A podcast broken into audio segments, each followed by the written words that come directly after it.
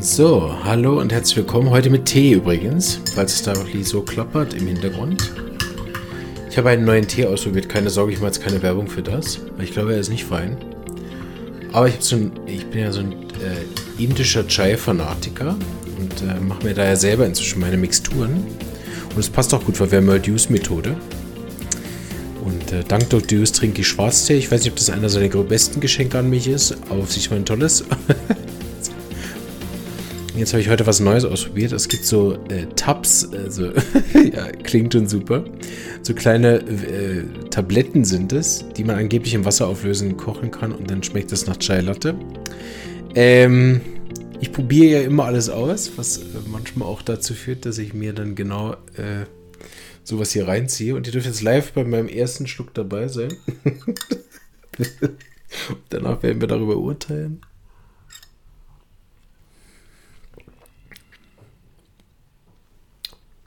Nicht fein. Aber erträglich und sehr äh, würzig. Also kann man nichts sagen.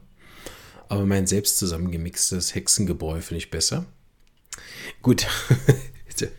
ich habe bei der letzten Folge vier Einleitungen gemacht. So, heute geht es ein bisschen schneller zur Sache. Wir besprechen heute Use-Methode. Es dockt so ein bisschen an das letzte Thema an. Gibt es richtige Homöopathie? Ne? Ähm, in einer Folge sage ich, das gibt es nicht. Und jetzt erzähle ich euch, wie es richtig geht. ah, sehr gut. Ich habe ja gesagt, äh, meine Meinung ändert sich auch äh, alle fünf Minuten. Äh, so in dem Sinne äh, erzähle ich euch jetzt mal, wie richtige Homöopathie geht. Also lauscht alle ganz aufmerksam. Nein, ist natürlich Quatsch, ne? Aber die Use-Methode, die wird oft äh, falsch verstanden oder auch äh, missverstanden und es hat eben so in, insofern auch mit der letzten, ähm, ja, mit der letzten Episode zu tun, weil es in einer Rückmeldung von einer äh, Studentin, die an der höheren Fachprüfung war, die Rückmeldung, ich sag mal, im übertragenen Sinne, also stand auch ziemlich wortwörtlich, aber ich kann es jetzt nicht mehr herbringen, wie es genau war, ne? aber äh, die Inhalt, der Inhalt war, sie hat lediglich nach der Use-Methode gearbeitet. Äh, ja, und deshalb ist sie da durchgefallen, also eben Klammern, deshalb äh, war es scheiße. So. Jetzt ist es so, äh, dass nicht immer, wo Use-Methode draufsteht, auch Use-Methode drin ist, weil mh, auch nach den Gesetzmäßigkeiten unserer letzten Folge ist die Use-Methode eigentlich nur einem Menschen auf diesem Planeten und der ist gestorben äh, verfügbar gewesen. Nur Dr. Use kann die Use-Methode machen und wir Schüler bemühen uns darin, das möglichst äh, erfolgreich nachzuäffen. Mm, so, das ist mal der eine Punkt. Der andere Punkt ist, dass die Use-Methode überhaupt äh, nicht wirklich eine Use-Methode ist. Dr. Use hat sich dagegen auch immer gewehrt, ähm, weil es es eigentlich kennt oder Bose so, aber nicht von ihm erfunden oder von ihm in irgendeiner Weise noch groß weitergeführt, sondern er hat der, die, die Art der Verschreibung ist basiert auf Kent und damit auch, weil Bose und ich glaube auch, ja, also mindestens mal Kent, ja, Organon 6 nicht kannte, bei Bose bin ich jetzt nicht ganz sicher.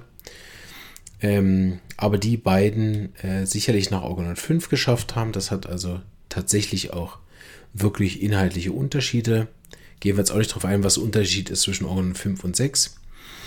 Ähm, aber insofern unterscheidet es sich tatsächlich auch von Hahnemann Organon 6 und den Leuten, die darauf hauptsächlich arbeiten. Und es unterscheidet sich natürlich auch von der Schweizer und auch von der oder von den Ansätzen der deutschen Homöopathie, die ja von anderen inspiriert worden sind. Doc Deuce war natürlich auch viel in Deutschland, auch dort hat er viele Fans gehabt.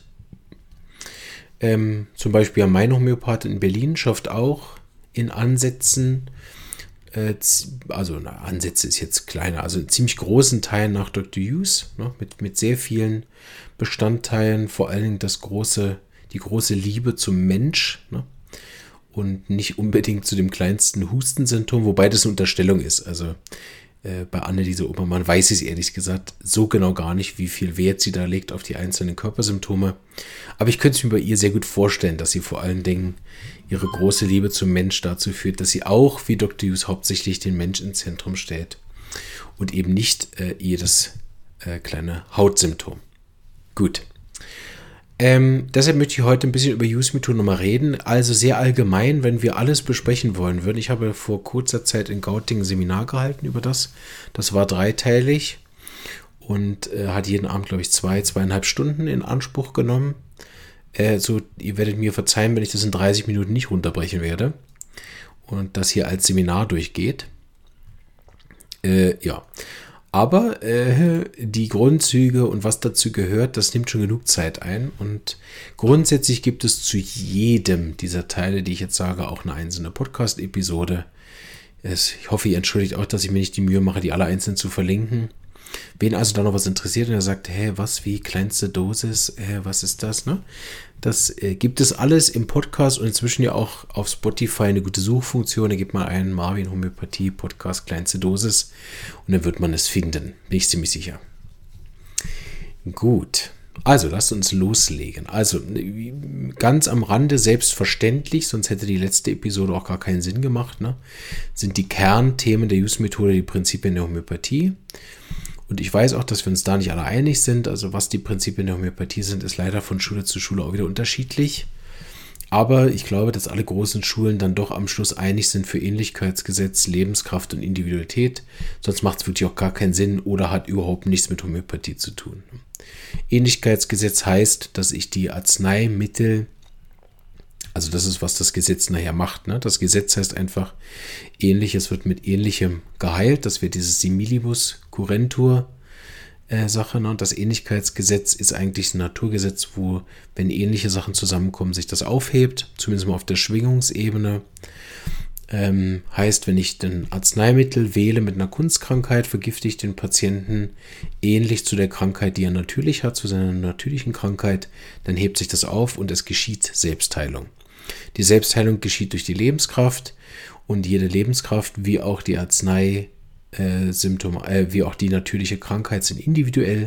Das heißt, wir haben diese drei Themen: ne? Ähnlichkeit, Lebenskraft und Individualität. Dann gibt es ein anderes Prinzip, wo ich glaube auch, dass eigentlich alle, die mit homöopathischen Arzneimitteln vertraut sind und damit einverstanden sind, ist die Arzneimittelprüfung. Äh, ich weiß, dass einige davon abgewichen sind, da gesunde Probanden in großer Zahl zu nehmen und denen die Arznei verabzureichen. Äh, sondern gibt es inzwischen Traumprüfungen und andere Arten, wie man diese Arzneimittel prüft. Ähm, wo ich grundsätzlich für offen bin, leider diese, oder sagen wir es so, nicht alle Traumprüfungen, glaube ich, so verlässlich sind, aber das ist auch wieder eine Unterstellung, die ich auch nicht beweisen kann. Ähm, weil ich mit einem Arzneimittel inzwischen arbeite, was über Traum, Träume geprüft worden ist und wirklich fantastisch funktioniert und also großartige Wirkungen in der Praxis macht.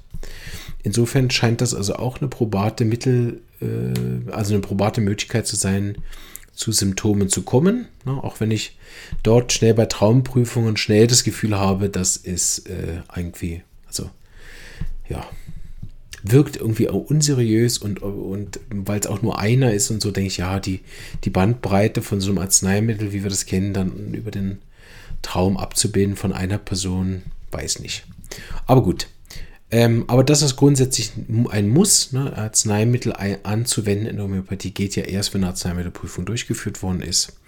Und wie ich immer wieder gerne auch sage, Arzneimittelprüfung ist natürlich auch eine super Möglichkeit, Skeptiker dazu zu bewegen, die sollen einfach irgendeine Arznei lang genug einnehmen wenn sie dann Symptome machen, können sie wieder absetzen, dann verschwindet es wieder. Dann machen sie es noch mit einer anderen Arznei.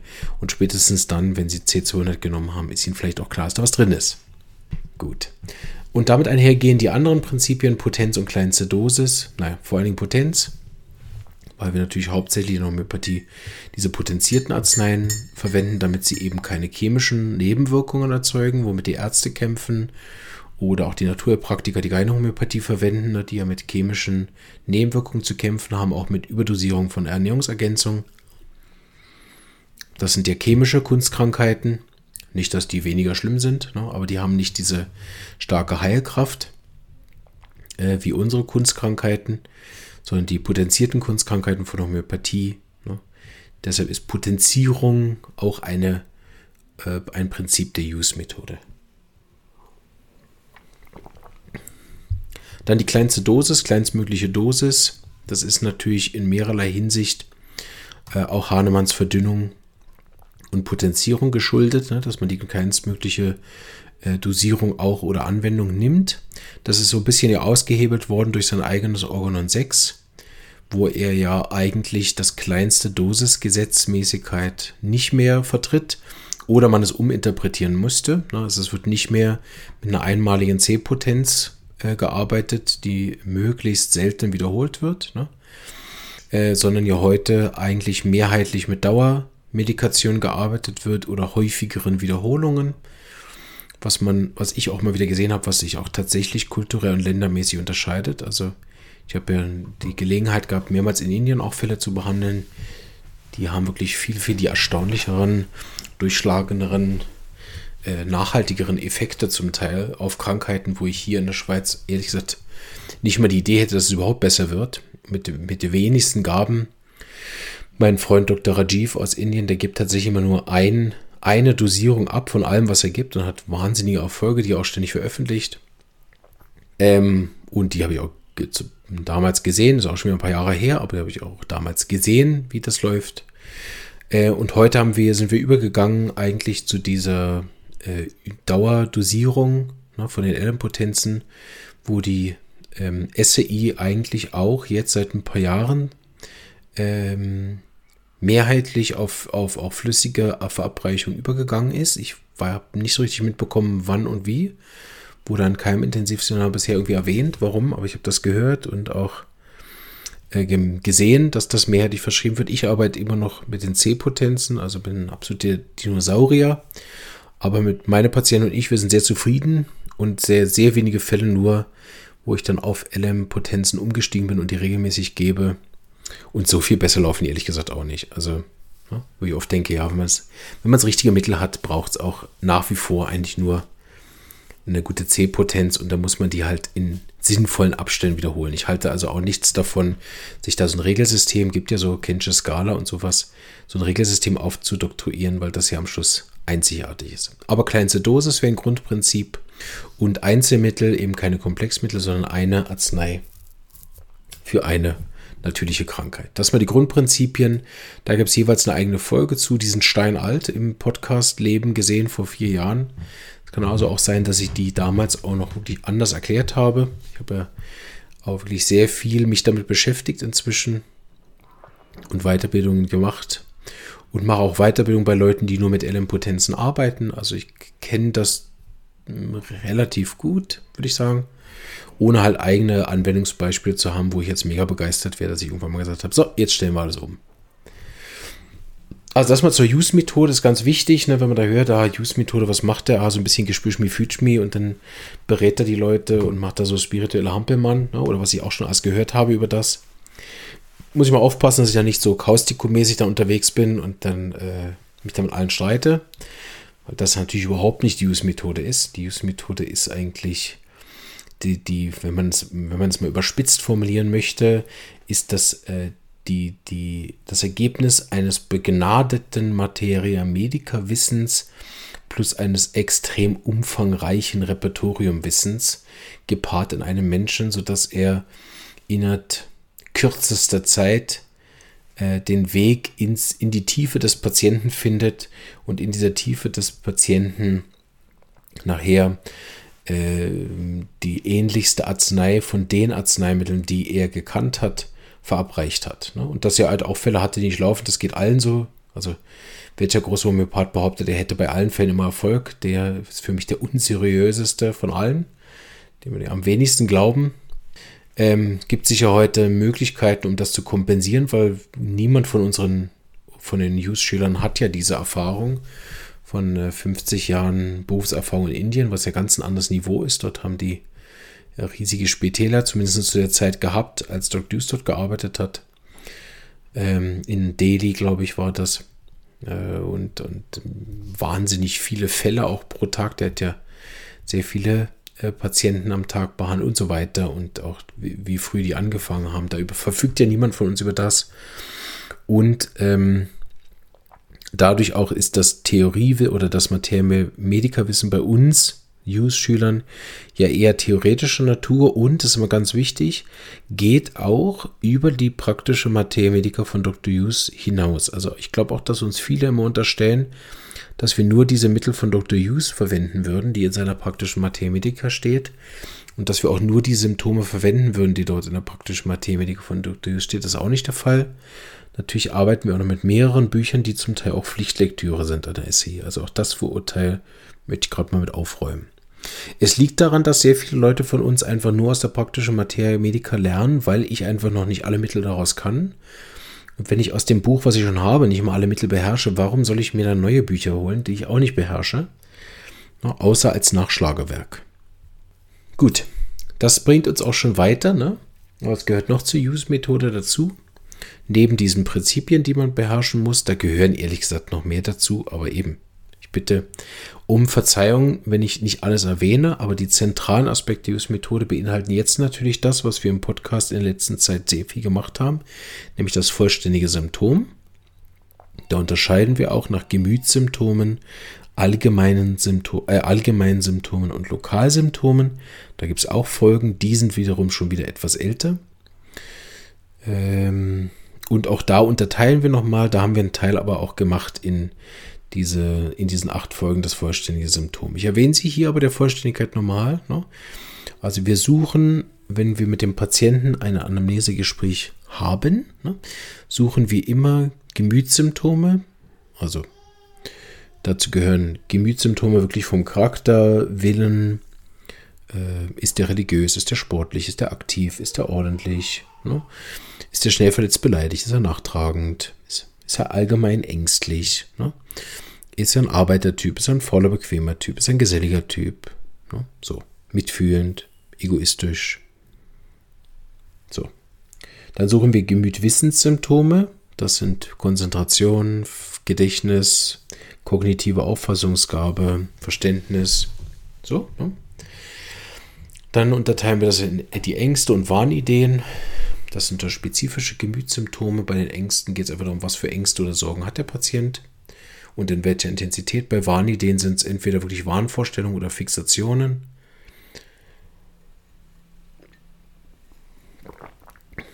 Also der Tee wird nicht besser, wenn ich ihn öfter trinke, aber akzeptabel. also kauft euch keine Tabs. Dann Allgemeinsymptome sind einfach äh, Symptome, die den Körper im Allgemeinen betreffen, wie zum Beispiel Schlaf, oder Verdauung oder Haut. Ähm, sofern es jetzt nicht an einer Stelle ist. Ne? Also allgemeine Symptome, zum Beispiel allgemeine trockene Haut, ne? wäre ein allgemeines Symptom. So, allgemeine Wetterempfindlichkeiten und so weiter. Es lokale Symptome, das sind einfach Symptome, die wirklich nur ein bestimmtes Organ oder Ort betreffen. Das vollständige Symptom haben wir auch gemacht. Das besteht aus verschiedenen Punkten. Einer ist was. Hier ist ganz wichtig, ne, was betrifft, was hat der Patient hier haben wir einen ganz zentralen Teil der Use-Methode, den man eigentlich auf der Bühne immer wieder sieht, nämlich der sogenannte Organtropismus oder allgemein Tropismus genannt, weil nicht immer behandelt es sich um ein Organ. Ne? Tropismus kann zum Beispiel auch Blutungen sein oder Depressionen oder Ängste oder so. Ne? Also Tropismus kann einfach sein Hauptwirkort oder andersrum aufgedrückt, Hauptort, wo sich die Krankheit zeigt. Zeigt es sich am Körper, zeigt es sich am Geist, zeigt es sich am Gemüt. Und wenn ja, wo davon? Ne? Zeigt es sich beim Gemüt auf den Ängsten oder auf der Arbeit? So. Also Tropismus, wo und damit natürlich auch zu suchen auf der anderen Seite bei der Arznei, wo wirkt denn eine Arznei am stärksten? Große Arzneien haben sehr viele Tropismen. Also was? Wo genau? Hm? Also wo genau ist das Symptom, wenn es einen Ort gibt? Was hat der Patient? Beinhaltet aber auch noch, habe ich vergessen, Diagnose und den medizinischen Hintergrund. Ähm, oder wenn, es das noch nicht abgeklärt ist, wie benennt es halt der Patient? Ne? Was hat der? Ich habe Husten. So. Wo genau ist dann eigentlich eine Präzisierung? Wie zeigt es sich? Da sind wir dann bei der Individualität. Stechend, brennend, morgens oder abends, nachts, tagsüber, im Sommer, im Herbst, wenn ich beleidigt bin, nach dem Essen. Ähm, so. Dann warum? Mein Lieblingsthema, gehe ich heute wirklich nicht drauf ein, sonst wird die Episode drei Stunden lang. Ne? Der Auslöser, Warum oder seit wann bin ich krank, sagt unglaublich viel über den Menschen aus. Das ist ein ganz ein zentraler Punkt. Auch wenn der in den Arzneimittelprüfungen nicht so stark abgedeckt werden kann, ist das doch ein zentraler praktischer Hinweis auf die Arznei und natürlich wenn wir aufhören, nur Symptome zu jagen, sondern wirklich Menschen verstehen wollen. Ne? Wenn wir wirklich verstehen wollen, was den Menschen krank macht und nicht nur ein Mittel suchen wollen, dann kommen wir um die Frage des Auslösers gar nicht herum. Selbst wenn wir das vielleicht dann mit unserer Art der Mathematika, ne, wenn ihr nicht bei Dr. Deuce Schule hattet, ne? selbst wenn ihr mit eurer Art der Homöopathie das nicht mehr abdecken könnt, weil in euren Mathematika der Auslöser nicht vorhanden ist, denn ist es trotzdem etwas, was man immer fragen muss, um den Mensch kennenzulernen. Was sind denn überhaupt seine Probleme? Womit hat es angefangen? Also mir ist nach wie vor ist einer der wenigen Punkte, die mir nicht klar sind, wie man ohne Auslöser arbeiten kann. Wer, ne? also wen, wen oder wer ist krank, wen behandle ich? Geht um den ganzen Mensch. Dann haben wir da endlos Begleitsymptome angeschaut, also das suche ich auch noch. Was begleitet jetzt die Krankheit? Wenn er zum Beispiel mehrere Körpersymptome hat oder noch Zustände hat im Akuten. Ne? Ich habe auch noch Gliederschmerzen und fühle mich äh, müde und schlapp. Ne? Ähm, und ein wichtiger Punkt, der jetzt äh, bei, der, bei der Serie nicht zum Tragen gekommen ist, aber bei Dr. ist ganz, ganz ein zentraler Punkt und der wird auch oft missverstanden, ist nämlich Beobachtung und Verhalten. So. Wie erkläre ich das jetzt, dass es nicht wieder zu Missverständnis kommt? Ich sage mal erstmal, wie es nicht ist. Also es gibt ja manchmal, dass man in der Materia Medica oder irgendwo liest, ja, das ist ein Mittel für blonde, dicke, emotionale Frauen. So.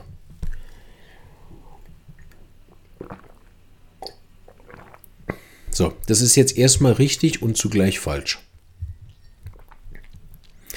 Es ist erstmal per se falsch, weil selbstverständlich dieses Mittel, welches auch immer das ist, für andere äh, dünne, schlanke, nicht emotionale Männer genauso indiziert sein kann, einfach je nachdem. So. Das ist ja erstmal das Schöne an Homöopathie, dass es eben nicht ein Mittel für emotionale, dicke, blonde Frauen gibt. Quatsch. Oder für Husten oder so. Ne? Trotzdem ist das Beobachtung und Verhalten, was bei Dr. steht, ein absoluter Keychanger in vielen verschiedenen Sachen. Vielleicht machen wir darüber auch nochmal eine Episode. Merke ich gerade. Ich glaube, dass wir da noch nicht genug drüber geschwätzt haben. Aber ich, ich gucke, dass ich es heute hinkriege ohne Missverständnisse, das ist bei euch. Ne? Diese Beobachtung, Verhalten, hm, wie fange ich an? Also, wir machen es so. Ne? Dr. Hughes hat, müsst ihr euch vorstellen, über 50 Jahre lang Leute beobachtet und hat, während er am Patienten ist, äh, also, was ich sage jetzt einfach mal irgendeine Zahl, circa 800 homöopathische Arzneimittel im Kopf, mindestens, vielleicht mehr, plus zu den meisten dieser Themen auch die dazugehörigen Rubriken. Also wenn er dann fragt, sind sie eher ordentlich oder nicht, dann hat er beide Rubriken im Kopf und die Mittel, die da hauptsächlich drinstehen, drei und zum Teil auch die zweiwertigen. Vielleicht nicht jedes einwertige, aber das wissen wir auch vom Repertorium her, ist jetzt nicht das Allerwichtigste. Das heißt, er jongliert eigentlich während so einer Anamnese 800 Bälle. Und durch seine Erfahrung gibt es dort dann Shortcuts. Das ist ja bei allem anderen auch so, ne, dass ich, wenn ich eine Sache lang genug gemacht habe, gibt es, nicht überall gibt es die Abkürzungen, aber jeder weiß, wenn er das erste Mal, keine Ahnung, in der Drogerie arbeitet oder im Pflegeberuf arbeitet oder als Ingenieur arbeitet, dann muss man halt äh, die Liste von A bis Z abhaken. Irgendwann kann man auch die Abkürzung nehmen und man ist effizienter, besser und vor allen Dingen lockerer und es macht mehr Spaß. Gut, so muss man sich das vorstellen. Wir nennen das mentale Repertorisation. Der Patient setzt sich also hin und dann hat Dr. Hughes bereits einen Eindruck. Den haben wir übrigens alle. Also das ist jetzt nicht Dr. Hughes persönlich, der diesen Eindruck hat. Gut, jetzt hat er ihn nicht mehr, weil er ist gestorben, aber er hatte ihn. Wir haben ja auch einen Eindruck. Ne? Wir sehen jemanden in der Bahn, der sitzt sich uns schräg gegenüber und wir haben einen Eindruck davon. Gut, wir haben wahrscheinlich auch eine persönliche Meinung und vielleicht auch eine Bewertung, die zählt aber nicht, aber wir haben einen persönlichen Eindruck. Wenn wir emotional empfänglich sind, und das sind hoffentlich die meisten Homöopathen, dann haben wir sogar noch ein Gefühl. Ne? Vielleicht sind wir da sogar trainiert. Das ist jetzt etwas, was ich zum Beispiel sehr gut kann. Ich habe relativ schnell auch ein Gefühl, wie er sich fühlt. Das liegt einfach daran, dass ich das bei mir im Körper dann spüre und am Anfang immer dachte, wieso bin ich eigentlich so unruhig, bis ich gemerkt habe, das ist jetzt der Patient. Gut. Also das heißt, diese Beobachtung, Verhalten ist eine sehr tiefgründige Sache, wo ich mich eigentlich mit dem Patienten auch auf eine Art und Weise verbinde. Das ist wie wenn ich in einen Raum reinkomme und denke, oh, hier ist aber dicke Luft. Ne? Dann äh, äh, habe ich ja eine Beobachtung und ich beobachte dort eine Stimmung, ein Gefühl. Es ist ein bisschen was Abstraktes, aber als Homöopathen, wo wir mit, mit nichts arbeiten, sollte uns das auch nicht abschrecken. Ne? Diese Beobachtung, Verhalten sind zu einem sehr großen Teil spezifisch zu irgendetwas. Sind es Charaktereigenschaften? Gibt es zu den Charaktereigenschaften oft spezifische Varianten, wie der sich ausprägt? Also nehmen wir mal das Reden. Ne? Ein extrem arroganter Typ wird anders reden als ein sehr schüchterner Typ. Ein sehr angepasster Typ wird anders reden als ein sehr introvertierter Typ. Ein Typ, der gerne im Mittelpunkt steht, wird ganz anders reden als ein verrückter Typ und so weiter. Das heißt jetzt nicht, dass das immer der Hinweis ist auf ein Mittel. Also nur weil jemand keine Ahnung, sehr arrogant redet, heißt das nicht, dass das immer der Hinweis ist auf ein Mittel. Aber ehrlich gesagt, und das ist, finde ich, extrem logisch, es schließt aber unter Umständen gewisse Mittel von vornherein aus, die diese arrogante Verhalten nicht haben. So wie es ja auch auf der Körpersymptomatik so ist.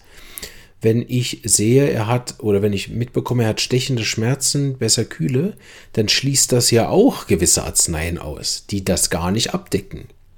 Und insofern ist es auch gar nicht abwegig. Ne?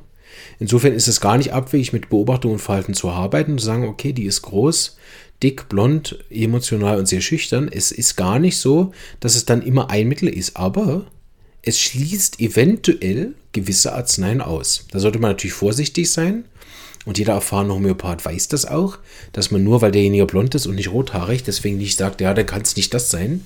Das ist ja selbst bei den Miasmen nicht so. Also selbst bei so, bei so groß tragenden Säulen wie die Miasmen ist es nicht so, dass man sagt, ja, nur weil der jetzt hochpsorisch ist, kriegt er kein Lycopodium. Also nicht mal da ist es so.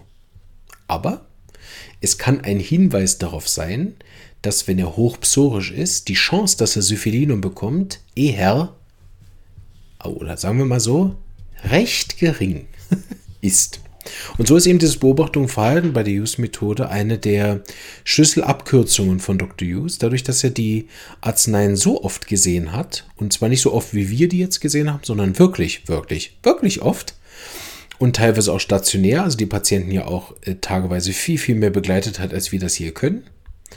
Ähm, dass er zu gewissen Arzneien und auch zu gewissen Arzneiengruppierungen oder auch zu den Miasmen gewisse Beobachtungen und Verhalten gespeichert hat und damit einen schnellen Einstieg hat in Patienten. Und sei es nur, dass der Patient sich schnell verstanden fühlt. Also wir hacken da jetzt noch ein bisschen rum auf den Punkt. Stellt euch vor, ihr habt einen Typen, der sehr schüchtern ist. Und ihr würdet das am Verhalten und Beobachtung nicht erkennen, sondern verhaltet euch dann so, wie es ein schüchterner Mensch nicht gern hat. Nämlich zum Beispiel, dass sie ihn auch nie drückt und quetscht und er muss jetzt antworten und äh, keine Ahnung, kritisiert ihn noch ein bisschen oder redet zu laut mit der Stimme. Ne? Also allein schon, dass ich das bemerke, muss mir ja noch nicht sagen, ah, okay, vielleicht ist es Pulsatilla, Calcium, Silicea oder Psorinum, ne? sondern das muss, reicht ja am Schluss völlig aus, dass ich sehe, okay, er ist ein schüchterner Typ, so Aurum wird er nicht bekommen. so, oder äh, Nux vomica ist sehr unwahrscheinlich, dass er es braucht. Ne? Noch nicht raus, aber unwahrscheinlicher. Und so hat Dr. Hughes eigentlich diese Shortcuts gemacht, dass er gesehen hat, ne? Äh, dick, freundlich, blond, emotional, schüchtern, dann gibt er ihr die Hand, wie gibt sie die Hand, ne?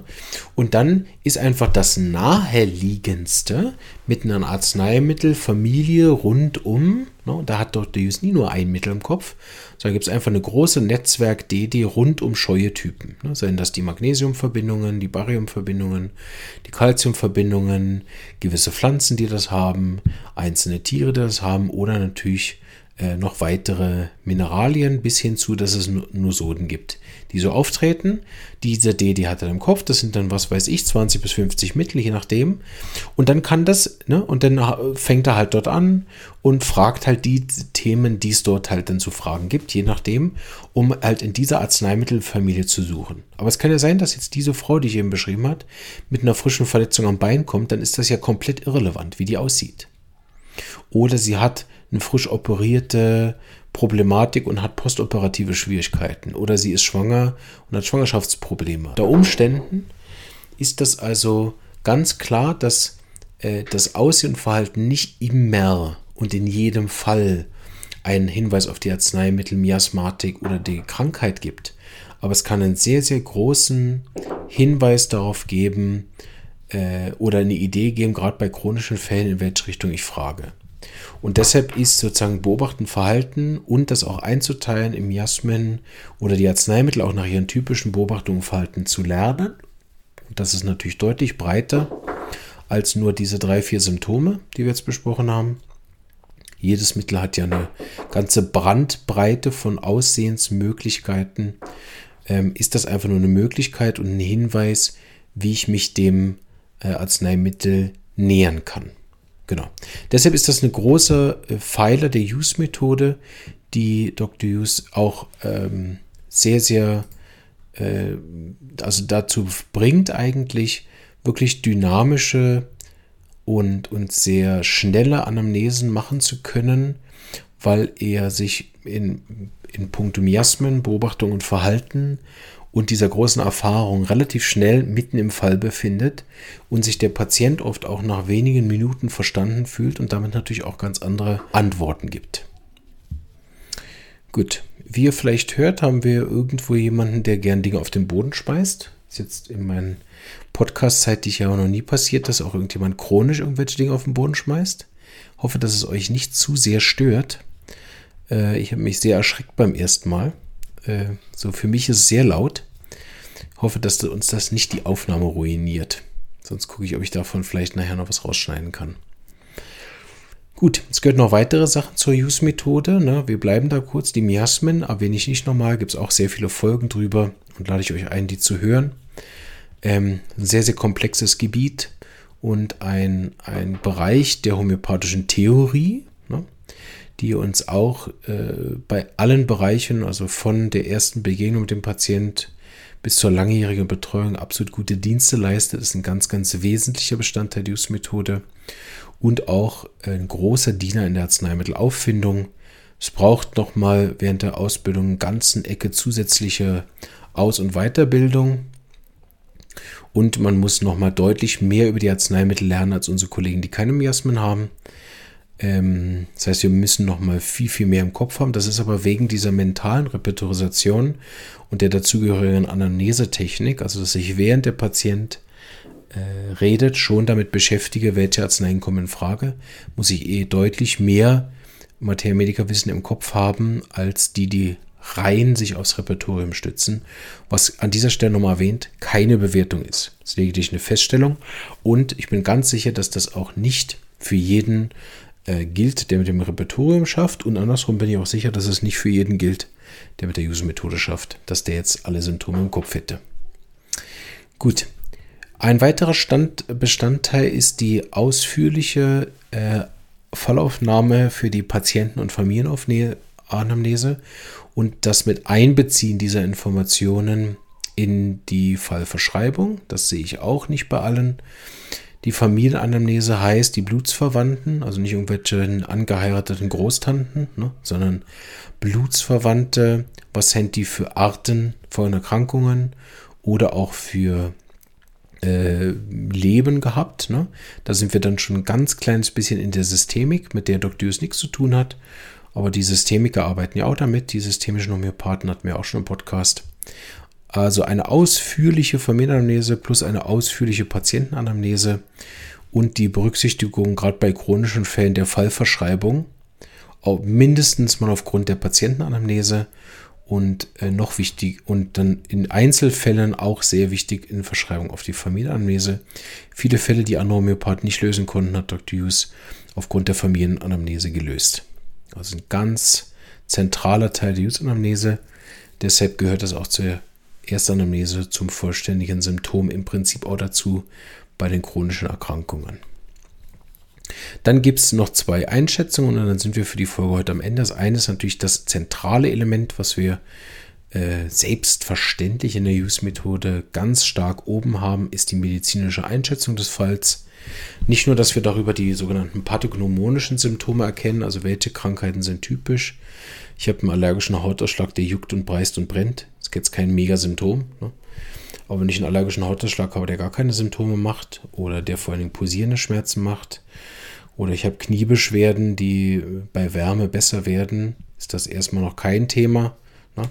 Die dann viel auffälliger sind, wenn ich sage, ich habe Arthrose, aber die ist viel besser, wenn ich immer joggen gehe. Ne? Solche individuellen Symptome, die sind wichtig, damit man nicht nur die pathognomonischen nimmt und dann sonst fällt es einem schwer, individuelle Symptome zu sammeln. Also nicht nur für diesen offensichtlichen Zweck ist die medizinische Einschätzung unglaublich wichtig. Oder wenn wir gehen in unserer gesellschaftlichen Rolle als Erstanlaufstelle in der Schweiz, ist man natürlich einfach verpflichtet, das medizinische Know-how so weit zu haben, dass man keine Patientengefährdung macht. Und natürlich als Homöopath, ehrlich gesagt, auch wichtig, dass man weiß, was behandelt man da überhaupt.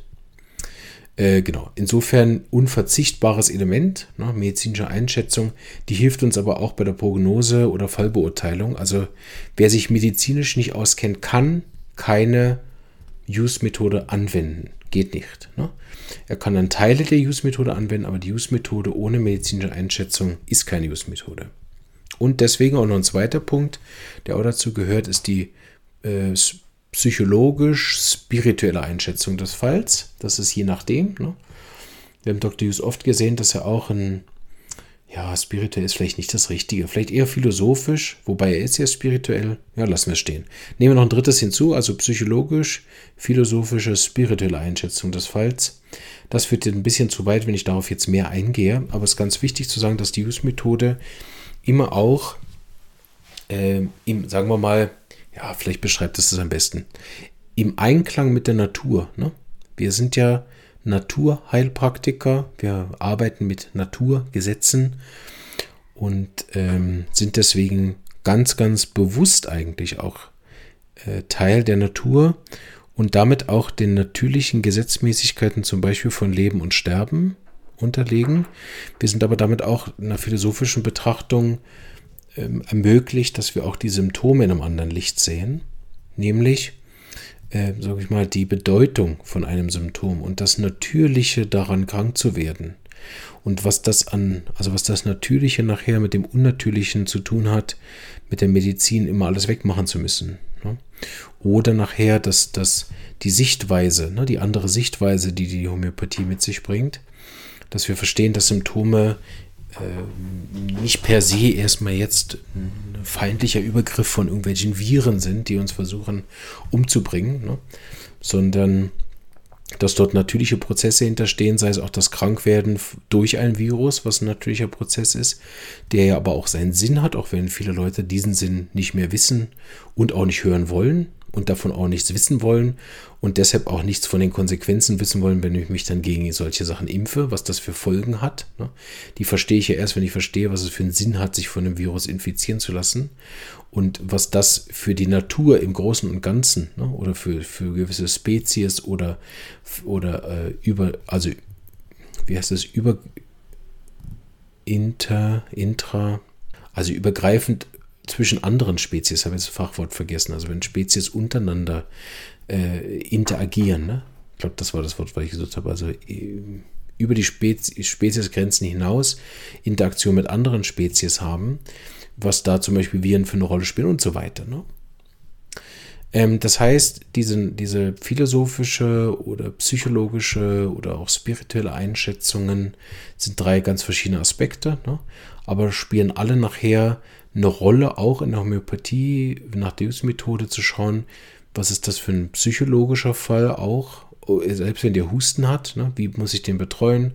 Braucht der Notverdienst? Muss der dreimal am Tag angerufen werden? Ist das jemand, den man besser nicht anruft? Ist das jemand, den man stützt, trägt, hilft, der viel Beratung braucht? Die Beratung selber ist ein großer Bestandteil der Use-Methode. Ressourcenaktivierung ist heute Pflicht in der Homöopathie. Ne?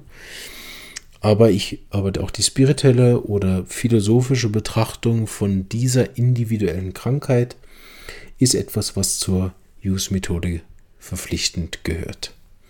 So, ich hoffe, ich habe euch mal wieder einen schönen Überblick gegeben über die Use-Methode.